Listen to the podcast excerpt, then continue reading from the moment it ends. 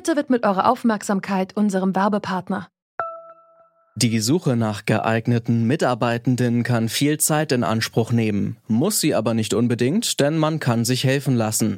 Zum Beispiel mit den Premium-Stellenanzeigen von Indeed, denn damit wird eure Stellenanzeige in der Suche sichtbarer und Bewerberinnen und Bewerber werden schneller auf euch aufmerksam. Indeed schenkt euch jetzt 75 Euro Startguthaben für eure Premium-Stellenanzeigen.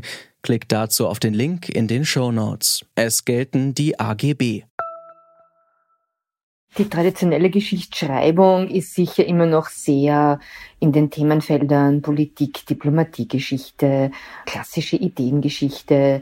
Da tauchen Frauen kaum auf. Das sagt die Historikerin Andrea Griesebner. Und sie hat recht.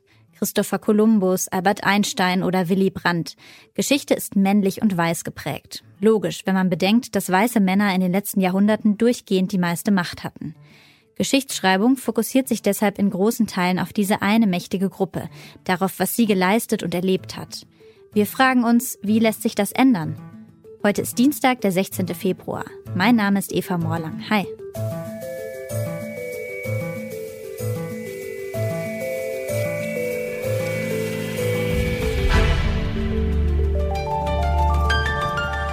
Zurück zum Thema.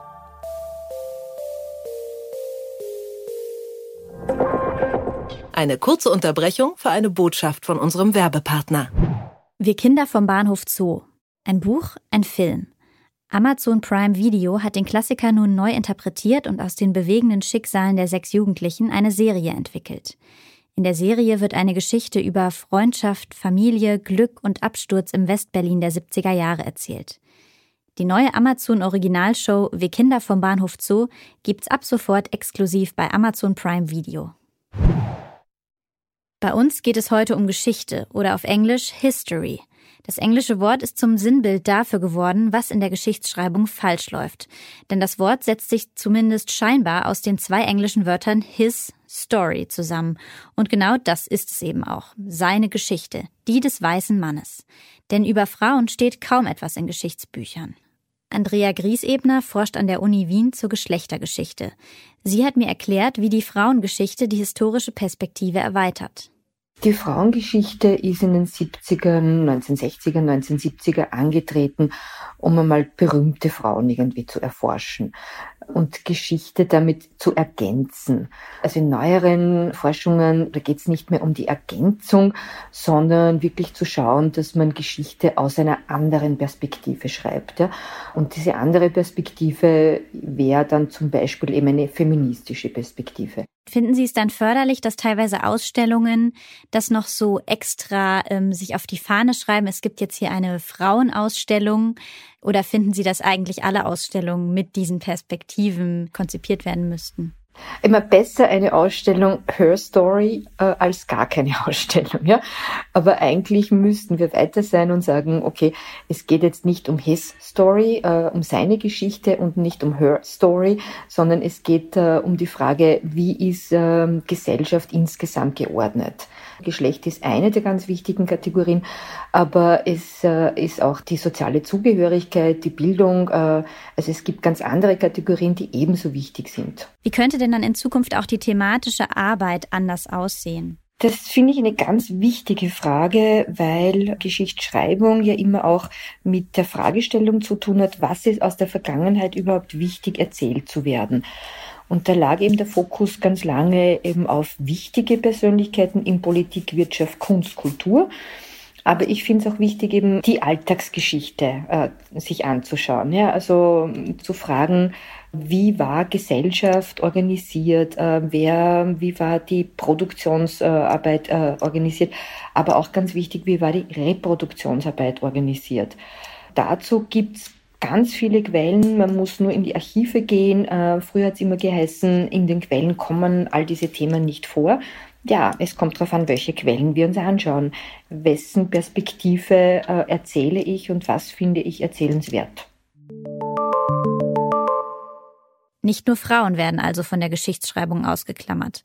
Auch was schwarze Menschen geleistet und erlebt haben, wird kaum wahrgenommen. Katharina Oguntoye ist Historikerin und Aktivistin. Sie hat mir erklärt, warum es wichtig wäre, dass sie in Geschichtsbüchern häufiger vorkommen. Ich glaube, gerade für Mädchen und junge Frauen ist das einfach eine ganz wichtige äh, Geschichte, sozusagen äh, Role Models zu haben. Ich weiß noch als junger Mensch, dass für mich das ganz wichtig war, dann eben auch nach Amerika in die schwarze Bewegung gucken zu können und dort schwarze äh, Role Models, äh, Männer und Frauen zu finden. Diese Vorstellung, wie könnte mein Leben in der Zukunft sein, braucht eben diese Rollenbilder.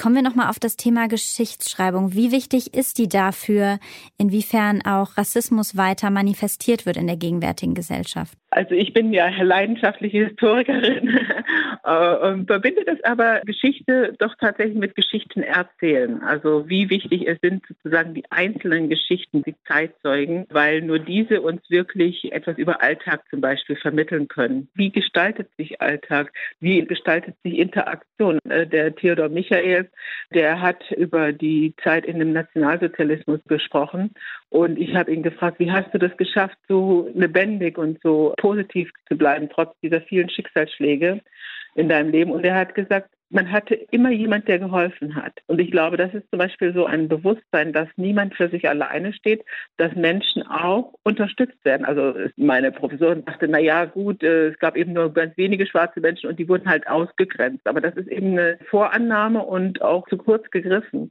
In Wirklichkeit ist es tatsächlich so, dass sehr, sehr viele Menschen auch helfen. Geschichtsschreibung in vielen Facetten ist sehr wichtig, glaube ich, um die Vergangenheit zu verstehen und damit auch unsere Gegenwart hat und auch äh, Handlungsmöglichkeiten aufzuzeigen.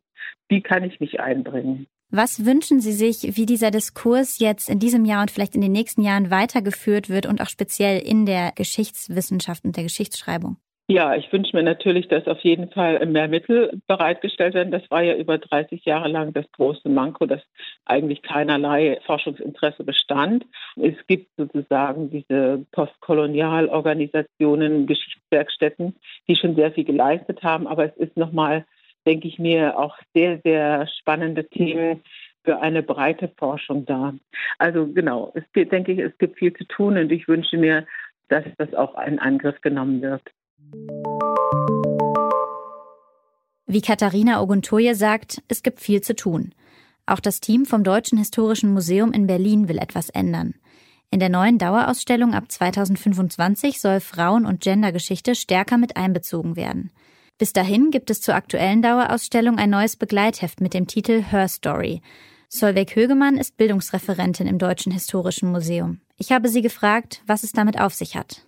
Das Begleitheft haben wir jetzt im letzten Jahr erstellt und da haben wir uns dann eben auch den Objekten gewidmet, die wir in der Ausstellung haben, die vielleicht noch nicht so im Spotlight standen, wie sie es verdient haben. Und wir haben dieses Heft eben konzipiert, ausgehend von 16 Leitobjekten haben wir es genannt, die eben die Zeit vom Mittelalter bis 1994 behandeln. Das ist das Jahr, in dem unsere Dauerausstellung derzeit endet und eben da anhand dieser 16 Objekte versucht zu zeigen, was waren Lebensräume, was waren Handlungsmöglichkeiten von Frauen in der Geschichte und wenn möglich eben auch von Menschen, die eben nicht in dieses binäre Geschlechtsraster Mann, Frau passen. Was waren da Handlungsmöglichkeiten? Wie konnten die sich ausdrücken?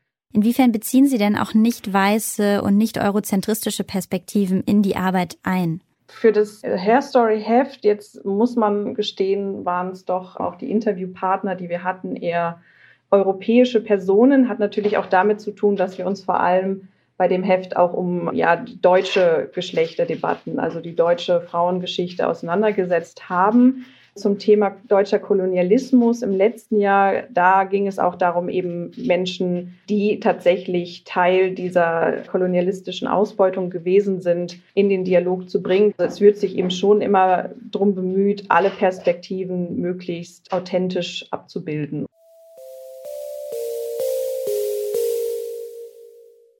Gut, dass Museen sich mittlerweile auf verschiedene Perspektiven einlassen. Aber ein umfassender Blick auf die Geschichte von diskriminierten Gruppen gelingt dem Deutschen Historischen Museum mit jährlich wechselnden Begleitheften im Moment wohl noch nicht ganz. Fest steht, wir brauchen nicht nur mehr Vielfalt bei historischen Vorbildern, wichtig ist auch, dass wir die historischen Lebenswelten und den Alltag von People of Color, von queeren Menschen und von Frauen in der Geschichtsschreibung festhalten. Das war's für heute von uns. Wenn ihr Lust habt und elektronische Musik mögt, dann hört doch gern auch mal in unseren Podcast Plattenkoffer rein. In der aktuellen Folge zeigt uns DJ Daniel Bortz die Tracks seiner Kindheit und Jugend.